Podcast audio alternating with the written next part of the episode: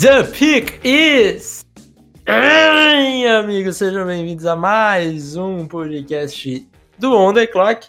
Eu sou o Felipe Vieira e estou aqui hoje com o David Chiodini, que tá tenso por causa do jogo do Corinthians. De golado. Olá! Quase saiu um podcast exclusivo para assinantes aí na sua voz, que eu notei. Quase. É, quase. Você deu aquela travada. e estamos tensos por causa do Corinthians, porque o Corinthians é isso. Vai ganhar hoje de 1 a 0 depois de tá, tomar 77 chutes a gol e dar dois e ganhar. É isso aí. É, é- esse é o padrão. Se bem que o Esse é o- Palmeiras ontem, ontem também foi roteiro de Corinthians, né?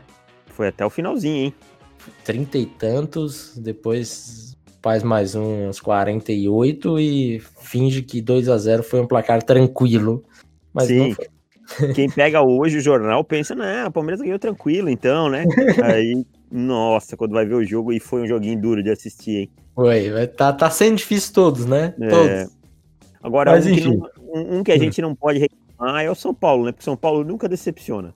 Né? O São Paulo nunca verdade. decepciona. Foi divertido de assistir. Foi, foi divertido. Um salve para os torcedores são paulinos, que não devem ter achado tão divertido assim. Vamos lá, Davis, vamos pro podcast de hoje. Vamos rapidamente começar já com um tema logo de cara, que é cornerback. Essa posição tão importante e aquela pergunta logo de cara, cornerback hoje é tão importante quanto o edge rusher? Ah, eu acho que sim, cara. Eu acho que, primeiro assim, o ideal é você ter um equilíbrio das duas posições, né? Eu vejo muita gente com a. Ah, o pass rush importa mais que a secundária, a secundária importa, importa é, mais que o pass rush e tal, não sei o quê. Mas eu entendo que é, tem que ser um complemento, um equilíbrio é o ideal, tá? Mas eu acho que é tão importante quanto sim, cara. É, tô nessa também. Há alguns anos atrás, diria que o pass rush era, era mais importante, mas, mas hoje já, já tenho a, a- opinião formada que é tão quanto e eu já estou quase lá pensando se não é mais. É que é daí- assim, daí é curioso, porque ainda na NFL a gente ainda tem uma, uma diferença clara, né, de, de salários, é, dizendo que o pass rush é mais importante que o cornerback. Só que aí, é- aí é aqui, aquela, aquele ponto de começar a aproveitar essas, essas, essas aberturas que o mercado dá. Por exemplo, Tyrant também é uma posição que é super subvalorizada hoje em dia e também é muito importante. e vai É, receber e vai receber logo logo um big nome para renovar, né? É, exato, exato. George Kittle tá aí pra resetar o mercado. Então, assim, você vai aproveitando essas, essa- essas falhas, assim, que tem, né? Principalmente num- numa liga com cap que é tão limitado. Hoje, por exemplo, dá pra você quase pagar dois cornerbacks de alto calibre pelo preço de um edge rusher, sabe? Dá quase, né? Você consegue pagar um top 10 e consegue pagar um, um cara ali que talvez entre no top 20, coisas do gênero. Então você consegue ter uma dupla muito boa, assim, falando em, em pagar dois cornerbacks, né? É, às vezes você consegue pegar, pagar um mais caro e ter um, um Um novato novato, né? mais, exato. O Arizona Cardinals pode ser um bom exemplo né, disso. É, exato. Os Cardinals agora é, com, com o Murphy, né? Uhum. Acho que a temporada dele não foi tão, tão boa quanto se esperava. Sim, acho que foi até bastante positiva. É, mas agora vamos ver com, com Patrick Peterson O- e, e- e Murphy. O Marlon Humphrey tá em contrato de calor ainda, tá, né? É 2017 o contrato 17. do Marlon Humphrey. É 17, é uma classe antes da gente, então. Então aí É. também mais um exemplo, o Humphrey, Peters, Jimmy Smith, é um trio, na verdade, assim, de, de cornerbacks muito bom, apesar do Jimmy É. Smith ter dificuldade de ficar saudável. Então, assim, acho importante a gente contextualizar isso, como os cornerbacks ganham importância na NFL de hoje, e muito é por conta esquemática, porque hoje você consegue, eh, não sei se é bem a expressão certa que usa, travar o pass rush um pouco mais, porque você consegue colocar incumbências para os jogadores da ponta da linha, em que façam que eles fiquem mais, vou abrir, eu tô fazendo uma aspa com a mão aqui, tá? Inibida, mais inibidos.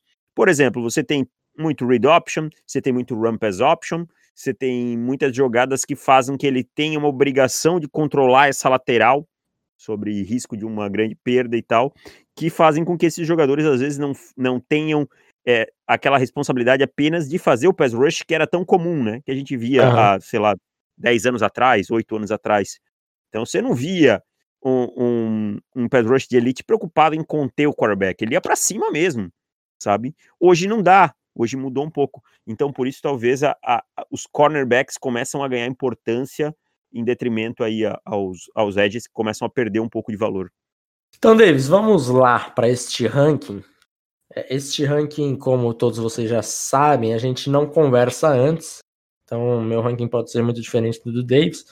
O que, curiosamente, dificilmente acontece, né? É, as pessoas talvez acham que a gente combina para não ficar tão diferente, mas na, na, verdade é que, na maioria das vezes, em 98% dos casos, Davis e eu concordamos. A gente então, tem uma visão ficando... muito parecida de ver futebol americano, é, né? Exato, exato. E, e, aí fica claro com, com os rankings. Vamos ver, né? Eu tô fazendo todo esse discurso aqui, vamos ver se esse ranking vai ficar diferente. Porque o meu eu acho que é um, um pouquinho mais diferente do que aparecendo aí em alguns rankings iniciais de pré-temporada e tudo mais. Vamos lá, semana passada eu comecei, você começa dessa vez, Davis. De começa aí que eu tenho, ao primeiro. Começa aí que eu tenho que pegar minha lista aqui que eu acabei de abrir o computador. Pode soltar. Ah, então tá bom. Então vamos soltar a minha. De quinto, Eric Stokes, Georgia. Quarto, Asante Samuel Jr., Florida State. Terceiro, Sean Wade, Ohio State. Segundo, Caleb Farley, Virginia Tech. E em primeiro, Patrick Surtain II, Alabama. Listas parecidas, parecidas. Vamos ter um jogador divergente e algumas trocas de posições aí. Justo. É... Meu quinto colocado, que é o jogador que não está na sua lista, é o Elijah Molden, de Washington. Gostei bastante do que eu vi dele. Ô, oh, louco! Uhum. Não gostou dele? Ou não viu assim Rapaz, o suficiente? Eu, não chamou a atenção? Não, eu não, não, não dei a atenção devida. Certamente vou voltar agora para para ver o Molden, porque ele é um cara mais slot, né? É, um níquel, é mais um níquel, é. É. é mais um níquel. Mas eu gostei bastante, bastante do que eu vi dele, assim. Uhum. É, meu quarto colocado, a Saint Samuel Jr., Tá, aí oh, ficamos na mesma. Olha aí, eu não imaginava que você teria Santa Samuel. Não, eu gostei bastante dele, para falar a verdade. Também. E eu só não subi ele porque eu gosto demais do meu terceiro, que é o Caleb Fairley. E já explico porque ele é o terceiro, porque tecnicamente talvez ele pudesse estar um pouquinho para cima, mas vou explicar depois os motivos que eu coloco ele em terceiro. Uhum. O, o, meu segundo é o Sean Wade e o meu primeiro é o Patrick Surtain second. Ah, temos o mesmo em primeiro, então. Temos. É um jogador assim que me encanta pela por estar tá muito pronto já, sabe? É, uhum. é, Sim, spoiler antes da gente começar a discutir. É.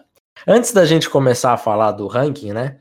É, alguns nomes que não entraram no nosso top 5 e que talvez vocês encontrem aí até como primeira rodada. É, Tyson Campbell, também de Georgia, né? Fazendo a dupla ali com Eric Stokes. O Israel Mukuamo, de South Carolina. Que ficou na minha beiradinha. Eu vou, o Mukuama, eu acho que ele. Eu vou te falar uma coisa. O, o, o Mukuama, eu achei ele muito estabanado. Ah, eu também achei. Mas 6, ele 3, tem. É, 6'3, 205. É, é um cara que, que vai. Assim, eu vi o, a, as estatísticas dele, peso dele, altura e tal já foi algo que me chamou muita atenção, porque sabe que eu gosto de jogadores maiores e tal, mais pesados, mais fortes quase, e tal, mais físicos. Quase um Rafa Leal. Quase um Rafa Leal. Eu, eu acho que hoje eu, eu estou muito mais pré, mais próximo do que estava do Rafa do que estava dois anos atrás, quando iniciei o On The Clock. É, mas é, o tempo dele não me agradou tanto assim. Eu gostei muito mais, por exemplo, do TJ Carter, tecnicamente falando, é, de Memphis, né? Do que do Mukuamo. E eu vou te falar, o, a dupla do Mukuamo, o JC Horn, também é bom jogador, viu? É bom jogador. 6'1", 205 libras. JC, com dois E's, né? JC, isso. Uhum. Também bom gostei bastante. Também. E outro que ficou fora, que também é, é, visto aí por alguns como first rounder, o Paulson Adibo, né? de Stanford, que já é um senior. Acho que de todos esses que a gente comentou até agora, acho que só o Adibo e o TJ Carter são seniors. O resto tudo. Ah, o Elijah Molden também é senior. Molden é senior. Uhum. É, mas enfim, esses são os nomes. É, Tyson Campbell e Eric Stokes, que é o que está no meu quinto, não está no seu ranking, eu entendo perfeitamente ele não estar. É, eu acho que são dois jogadores que talvez tenham hype um pouquinho mais do que do que merecem. O, o Tyson Ali Campbell, a camisa tá pesando um pouquinho, né? Pesando. O Tyson Campbell, então, para mim, é, eu já vi gente colocando ele no top 15, né? É, e assim, para mim, o Campbell, para ele ser top 15, primeiro ele tem que ficar em campo. Porque se vai assistir. Em pé também, porque. porque eu cheguei a ver é, dois tapes dele de All 22, assim. Cara, que ele escorregava umas, escorregou umas 4, 5 vezes. E só não tomou o TD por sorte mesmo, ou o QB não viu. Tem uma um, um, jogo, um jogo contra, contra o Burrow que ele escorrega, o Justin Jefferson tá livre, o Burrow não, não vê ele. Quando o Burrow volta para ver o Jefferson, o Jefferson tá tão livre que o Burrow acho que trava, que ele fala, cara, o que tá acontecendo? Tem alguma pegadinha. E espera assim. cadê o safety? Tá escondido aonde o safety, sabe? E daí ele espera um segundo, um segundo e meio, ele fala, ok, acho que dá para lançar. Aí lança e faz o TD.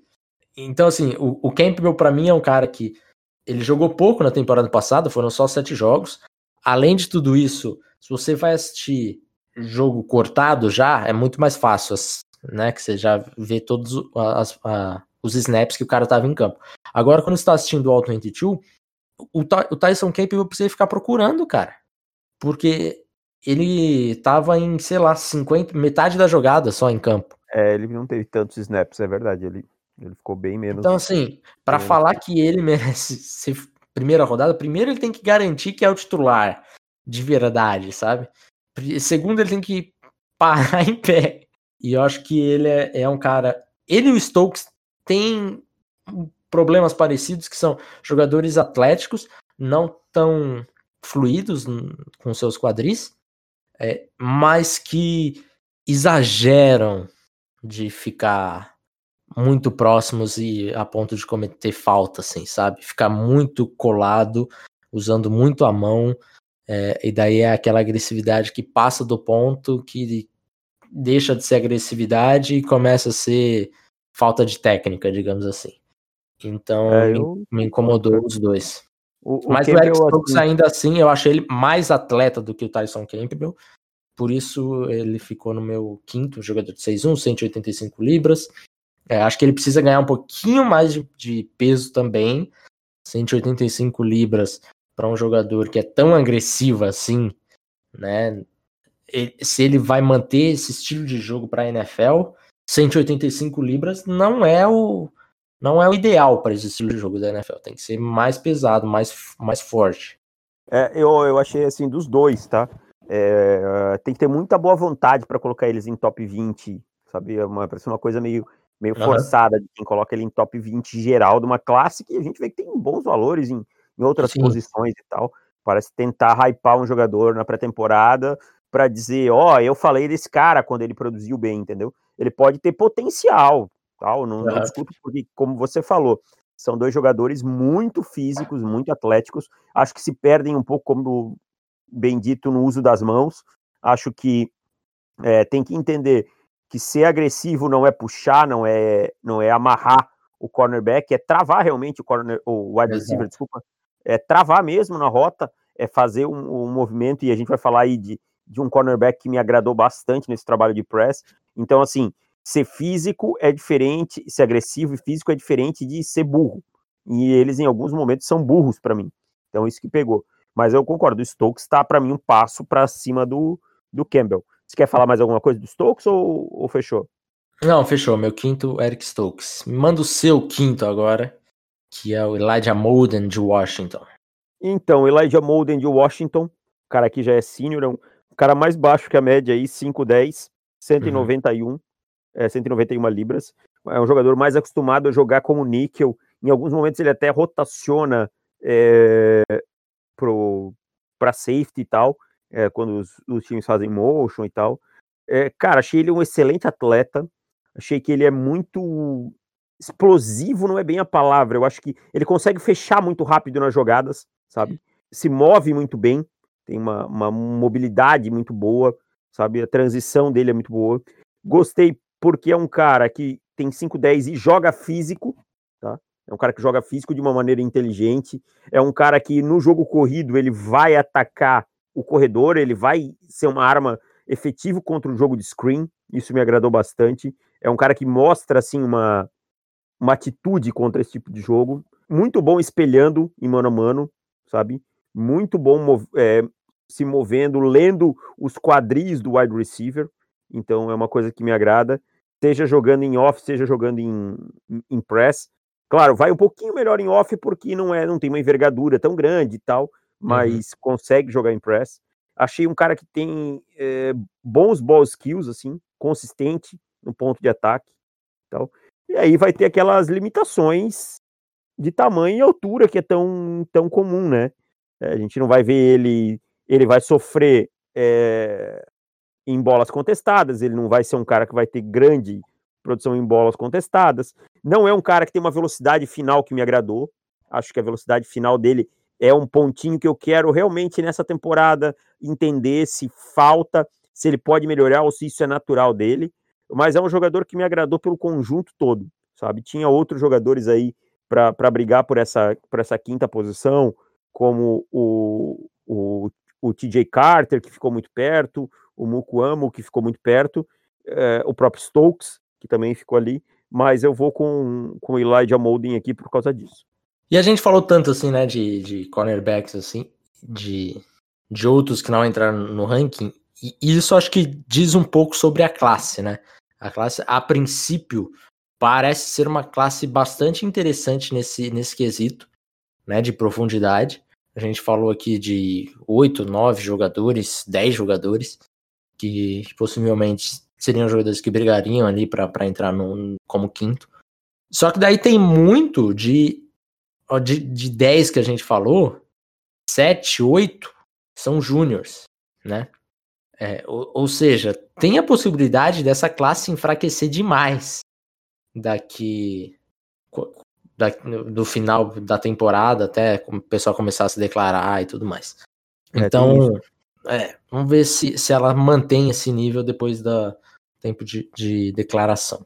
Vamos lá para o nosso, nosso quarto, que daí esse daqui é uma surpresa porque assim o, o Asante Samuel não está sendo falado em, em topo de draft, impossível first round, nesse momento. Não vi ninguém falar. E nós dois colocamos ele como quarto, né?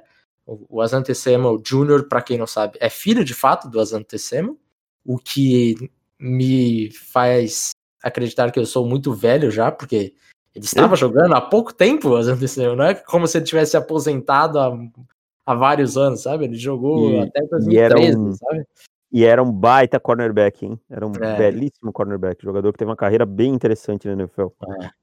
Para quem não, não conhece ou começou a acompanhar a NFL depois, foi duas vezes campeão do Super Bowl, quatro vezes Pro Bowl é, e, e duas vezes ao Pro, né? Então é, é um jogador que, que realmente parou de jogar em 2013, né? Então é um jogador de alto calibre. O seu filho parece que vai seguir planos parecidos que é Asante Samuel Jr., que é um True Junior, né? Não é um nome que eu estou repetindo. 5'10, 185 libras, ou seja, ele é um pouco abaixo de todos esses que a gente falou até agora, tirando, obviamente, o Elijah Molden, né? Mesma altura do Molden. Só que se o Molden a gente vê ele jogando mais como níquel, o, o Asante Samuel Jr., a gente vê ele jogando como outside mesmo. E assim, é algo que me agradou muito, porque apesar dele ter essa é, um pouco menos de experiência, né, por ele ser um true junior é, e, e, ter começado a jogar como titular faz pouco tempo, é um cara que tem uma flexibilidade de quadril que eu achei muito boa, um atleticismo é, um, ótimo de forma geral, e daí tem aquele pulo do gato, que é o cara que é 5'10, mas compensa, sendo agressivo só que aquele agressivo no, no corpo da rota muito bem, muito bom, né? Porque ele consegue, de fato, com a sua agressividade, se tornar um, um jogador é, maior do que o peso listado dele, maior que a altura listada dele. É, eu acho que ele tem um, um pouquinho menos essa agressividade, faz com que ele perde alguns tackles, mas é um cara que vai dar big hit, não vai, não vai ter nojinha do jogo terrestre. O que eu mais gostei assim dele de forma geral é como ele parece ter instinto, sabe ler muito bem tudo que tá uhum. acontecendo. Uhum. Cara, ele tem, tem uma quase interceptação dele numa screen contra Syracuse que eu achei inacreditável, assim. O, no momento que o quarterback tá fazendo movimento, e ele tá afastado assim, umas 8 jardas, né? Ele tá em off, então assim, dava para entrar screen, é, tinha dois wide receivers do lado dele, ele mais afastado, e na hora que o, o QB faz o passe e o outro wide receiver vai bloquear o Asante Samuel, o Samuel já tá, tipo, dando uma ponte para desviar a bola antes de chegar no wide receiver. E ele quase intercepta. Sim, ponte de goleiro mesmo. Eu falei, cara, da onde que esse maluco saiu? Então, ele tem esse instinto que eu acho é, muito bom. O, o, a flexibilidade do quadril, eu acho que até alguns aí que ficaram na frente dele, eu acho que ele é melhor nesse quesito. Mas eu, do ponto negativo, acho que ele precisa melhorar press coverage. É, Quase não vimos é... press coverage, né? Na verdade. É, exato. E assim, eu, no pouco que, que eu vi, não agradou. Não, não agradou. E, e, eu acho que ele não rastreia tão bem a bola quanto, quanto pode. Se ele melhorar isso, o ball skills dele é, evolui bastante, daí é um cara que consegue produzir mais interceptação e passe desviado.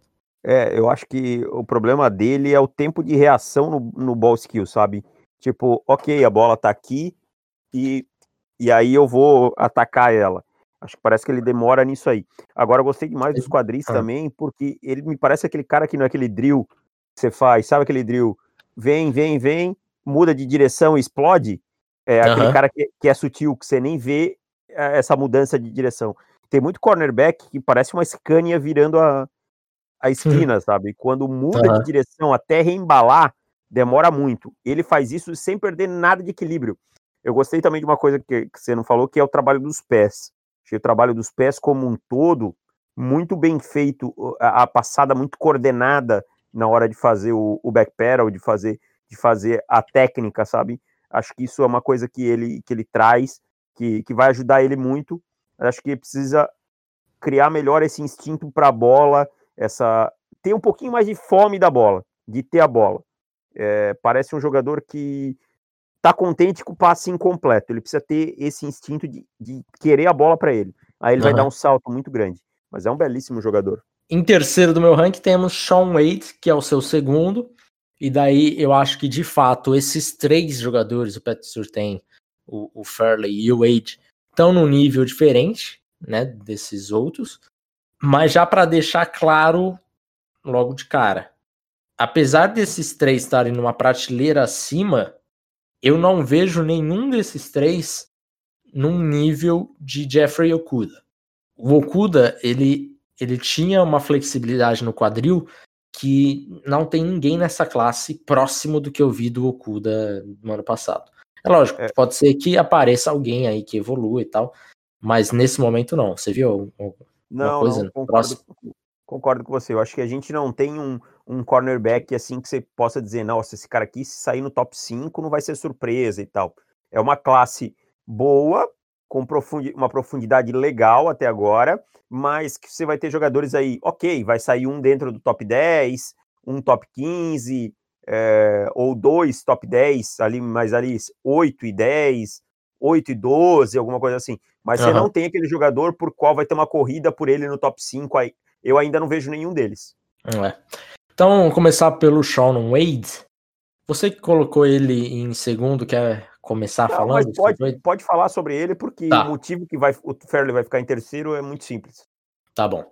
É, o, o, o Sean Wade, aqui nós temos dois jogadores, né? Tanto o Surtain quanto o Wade, dois jogadores que eles precisam fazer o caminho natural das coisas porque eles estão em grandes programas. O Wade é, é, é um recruta cinco estrelas, mas mesmo assim, a gente sabe como que é o High State, né? Sabe que no ano passado tivemos dois cornerbacks de, de primeira rodada jogando no outside. Então, naturalmente, ele jogava por dentro. Esse é o, o, meu principal motivo de colocar ele em terceiro e não em segundo na frente do Fairley.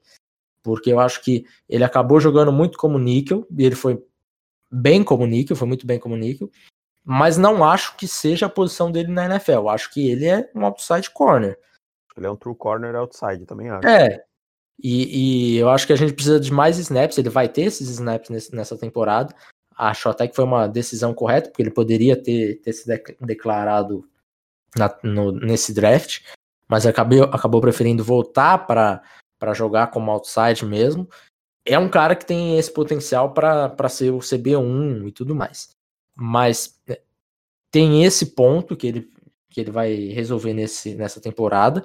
Eu acho que a velocidade final dele é boa, mas não é uma não é aquele atleticismo que ele pode contar exclusivamente com, com a velocidade. É, é um cara que vai precisar vai precisar ter uma técnica para não ficar é, dependente exclusivamente do atleticismo dele. Deixa eu fazer uma observação é. nesse ponto aqui. É, você também achou que ele é muito mais ágil que veloz? Exatamente. É, eu Inclusive, eu, fiz, eu já fiz o report dele, eu vou até salvar o report, ativar ele. Né? Para quem não sabe, nós estamos fazendo o guia top 50 de, dos 50 jogadores mais falados. É, lançaremos em setembro exclusivo para assinantes, gratuito para assinantes, quem é assinante vai ter acesso. E, e o que eu escrevi nele na, na habilidade atlética foi o seguinte: sua velocidade e aceleração são boas, mas há algumas dúvidas sobre essa velocidade final no outside, né? Jogando como outside.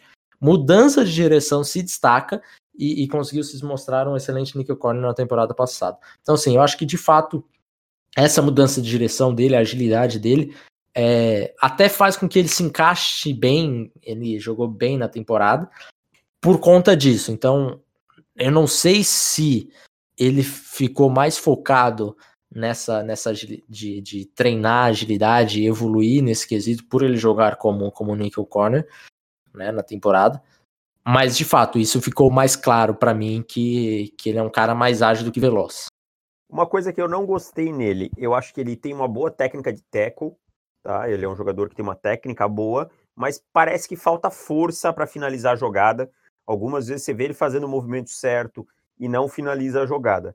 Agora, o que eu gostei, além dessa aceleração, dessa agilidade que a gente falou, acho que ele tem um reconhecimento de, de conceitos de rota muito rápido.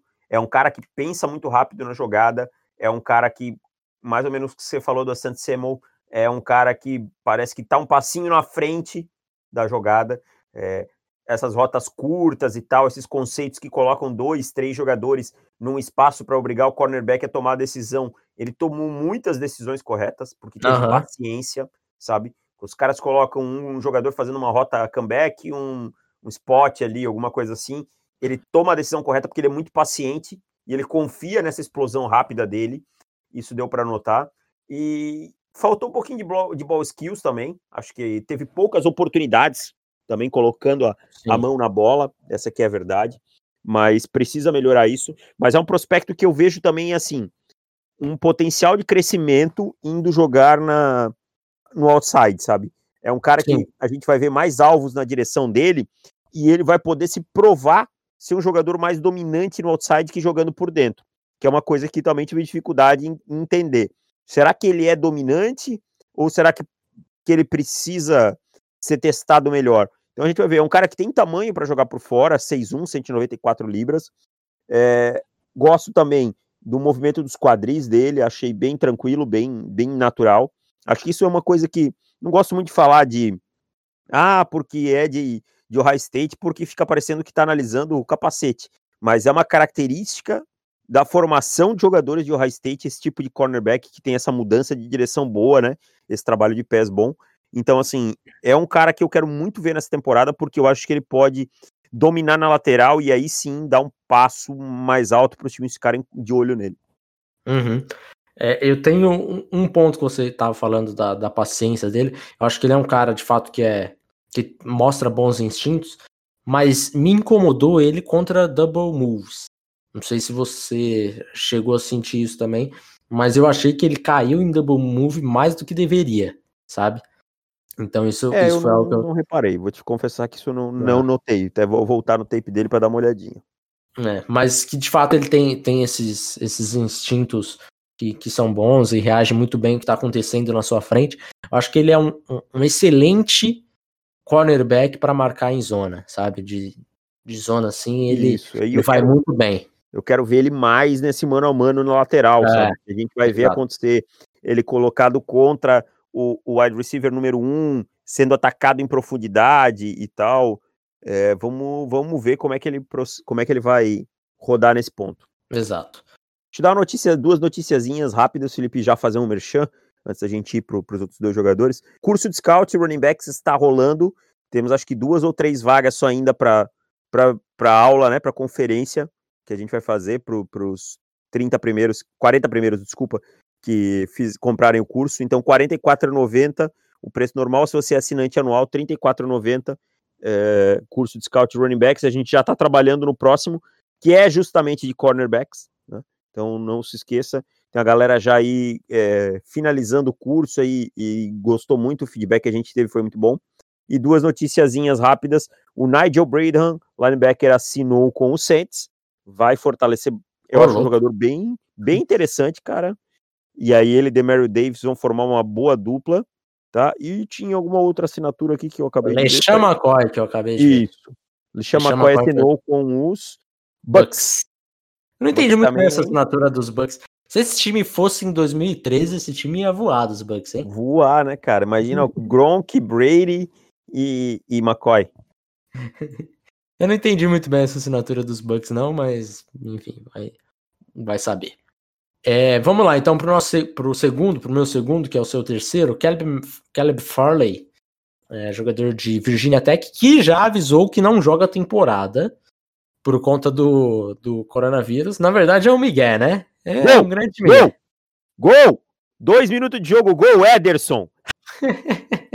Eu Gol! assustei aqui, bicho. Eu falei, o que, que você tá falando, mano?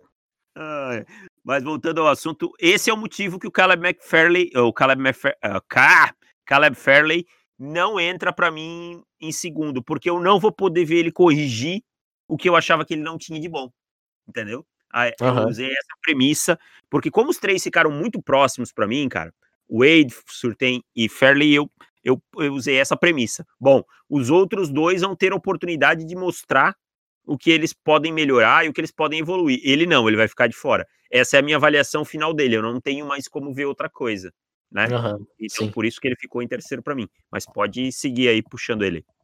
É. É um jogador que a, a, a diferença pra mim dele pro, pro Wade é que eu vejo um atleticismo é, muito mais claro do que Caleb Fairley em relação ao, ao Sean Wade no quesito velocidade. É um cara que dá pra você deixar tranquilo, tranquilo assim, né? Numa ilha que, que é dificilmente ele ser batido no, no fundo. Coisa, sinceramente, eu não vi. De todos os tempos que eu assisti, é, ele não foi batido por velocidade, foi batido por outros motivos, mas por velocidade em nenhum momento. É, é um cara que tem, tem uma técnica de press coverage que eu achei muito boa, e só que eu achei ele mal tacleador, cara. É um cara que Achei ele é. preguiçoso, cara. Achei ele preguiçoso. é, Preguiçosão, assim. É tipo, ah, vou ali taclear. Tipo, hum, sabe, meio mentalidade, meio Greedy Williams, meio uma coisa meio assim. O Greedy era mais preguiçoso, pra falar a verdade. Mas eu achei ele meio preguiçosão, assim, tipo, hum, se der eu tacleio, se não der também tudo bem. Não é muito a minha função e tal. Uhum. Mas, teoricamente, na função dele, né?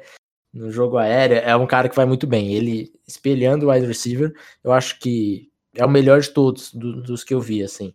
Também. Porque de man coverage ele é, ele é realmente muito bom. O atleticismo é, se equipara com qualquer wide receiver.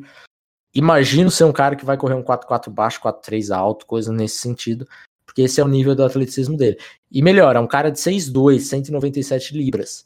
Ou seja, é um cara que sabe usar também a envergadura dele muito bem, né? Quer dizer, pelo menos no jogo aéreo, no jogo terrestre nem tanto. Mas é, e, e é um cara que tem essa capacidade, tem essa possibilidade de se tornar um pouco mais físico no jogo de forma geral.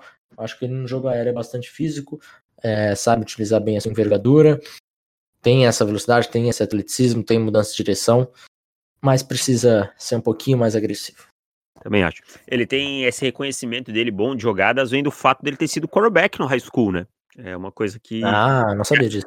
É, não, ele foi quarterback no high school e tal. É, acho que até o penúltimo ano, se não me engano. Isso ajuda, cara. É, às vezes a galera não, não, não dá muita bola.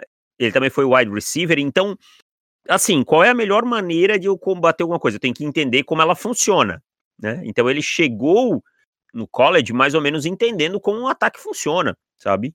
Então uhum. tem tudo isso. Mas eu concordo basicamente com tudo que você falou, cara. O trabalho de pés dele é bem limpo, é um trabalho assim que ele consegue se mover para lateral, consegue é, fazer os movimentos com muita coordenação. Puta, que tem cornerback que eu vi aí, nem, nem lembro quem era, porque foi uns que eu olhei, Pô, tem cara que tá dando passada, assim, a outra perna nem começou a se mexer ainda, sabe? Parece que falta é, coordenação motora, então aí é difícil. Gostei da colocação das mãos dele também. É um cara, assim, muito completo, para falar a verdade. Uhum. Se alguém tem o Fairley em primeiro na classe, eu não, não teria problema em, em dizer assim, não, ok, ok, tá tudo bem. É, a minha questão com ele é, ele vai ficar fora da temporada. Ele, é, para quem não sabe ainda, ele deu opt-out da temporada, tá? Ele vai provavelmente ficar treinando com algum empresário em algum camp, alguma coisa assim. Não, não condeno, acho que isso é uma decisão muito pessoal de cada um, né? Mas a gente vai pro draft com a imagem do Fairley preguiçoso contra, o, contra o dando tackle, porque a gente não tem outra oportunidade de ver para ele para mudar isso. Então, o Fairley é esse jogador aqui, até o final, até o dia que for draftado. Né? A gente não vai ver outra coisa. Aí ca cabe a cada time entender se isso é o suficiente ou não. É, exato. A única coisa que vai alterar no seu estoque é, efetivamente, né? Assim, que não dependa dos outros, porque pode ser que outros passem ele, porque acabou tendo um tape melhor em 2020, é, é o dia do, do Combine.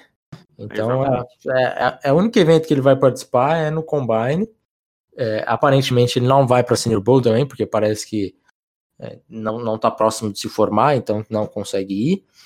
Então, é isso daqui até fevereiro, a única, a única, a fevereiro, março, a única coisa que nós vamos ter atualizando Fairley é o Combine. Vamos pro número 1, um, Davis. Patrick Surtain de Alabama. E aí, meu amigo, por que o seu rolou, nome? Rolou uma paixão, hein? Patrick Surtain de Alabama. Porque, já diria, já diria Cícero Melo, por que Surtain? É, então, Surtain também é filho de um ex-jogador da NFL, Patrick Surtain, no caso, que jogou no Miami Dolphins, teve uma bela carreira também. Então é uma Segunda classe. Rodada, três vezes Pro Bowl, é. duas vezes ao Pro também. Como de, uma palavra que gosta muito de usar o meu amigo é, Vitu, é, tem pedigree, é uma classe uhum. pedigree. Aliás, para quem não, não acompanha, acesse lá o podcast Os Indomados, comigo e Vitu. No primeiro episódio nós falamos sobre a vida e obra de Latino e agora no segundo sobre vida e obra do craque Neto, além de muitas outras coisas. Mas, uhum. voltando ao, ao assunto. Então, cara, eu acho que ele tem.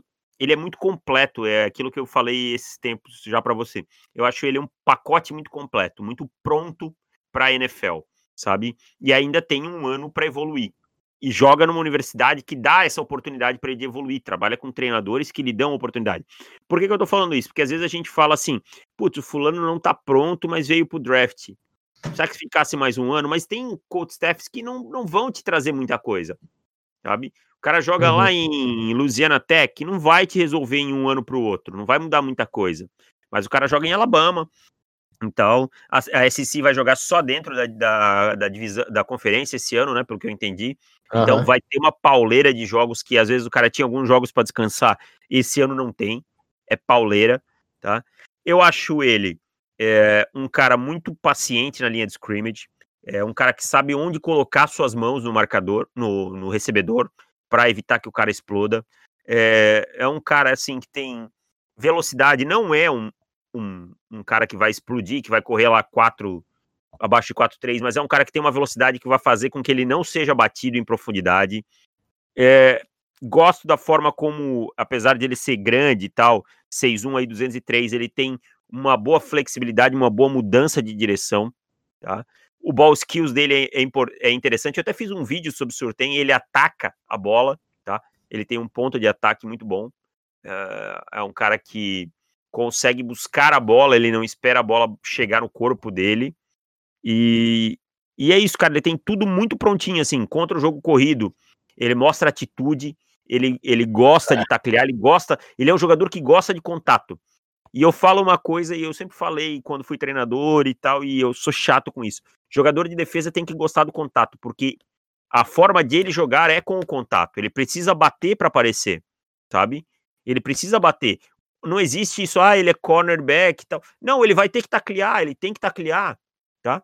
Uma hora ou outra alguém vai receber um passe na frente dele, ele tem que taclear. Um, um running back vai escapar, vai ter um screen, vai ter alguma coisa, um, um, um quarterback escapa num, num scramble, então tem que taclear. E ele tacleia bem, tacleia com vontade, ele tem essa atitude. Você vê que ele é um cara que gosta. Você vê ele fechando a lateral. Quando ele nota, por exemplo, uma sweep, ele vem e fecha a lateral e vai com tudo para a linha de scrimmage.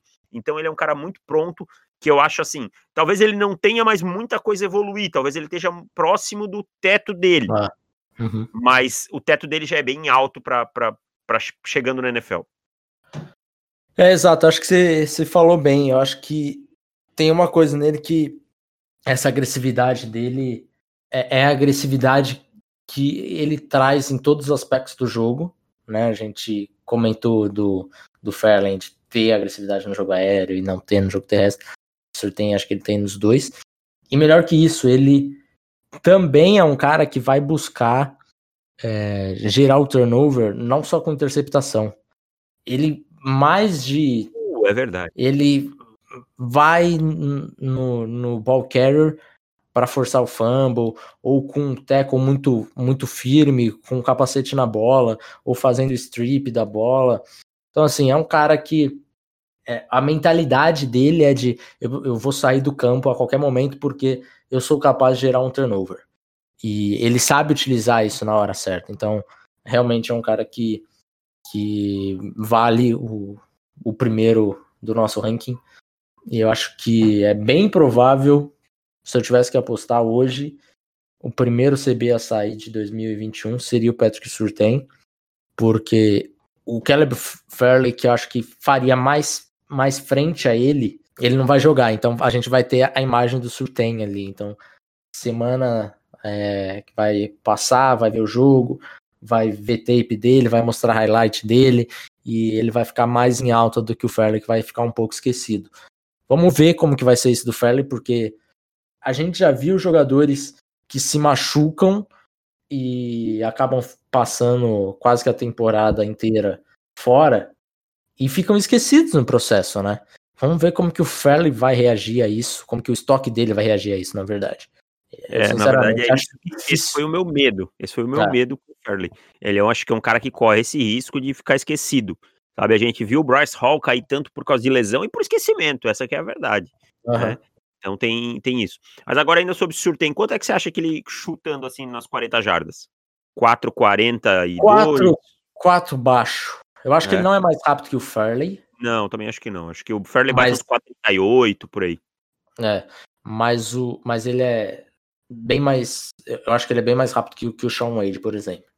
É, o Wade eu tô chutando uns 4,48, 4,49, por aí. Mas eu acho que, por exemplo, assim, se o Surtain bate um 4,40 cravado, aí dificilmente ele não pega o primeiro lugar. Claro, tudo seguindo uma toada de ele jogar bem durante a temporada e tal, que a gente uhum. tá prevendo, né? Sim. Então é isso, meu querido Davis. Fechamos por aqui, vai ver seu Corinthians. Fiquei sabendo que, que o Júlio César entregou a paçoca, é isso mesmo? Já teve o grande momento dele no Corinthians. Ah, sempre assim. Júlio César é. Júlio César nunca me decepcionou, o bracinho de jacaré. O grande momento dele foi quando ele quebrou o dedo e voltou pro jogo. É. Bracinho de jacaré, bracinho curto. Infelizmente, goleiro, bracinho de jacaré é difícil. É complicado. Então é isso. Um abraço para todo mundo. Fiquem em casa, usem máscara e tchau. Valeu! Valeu! Tchau!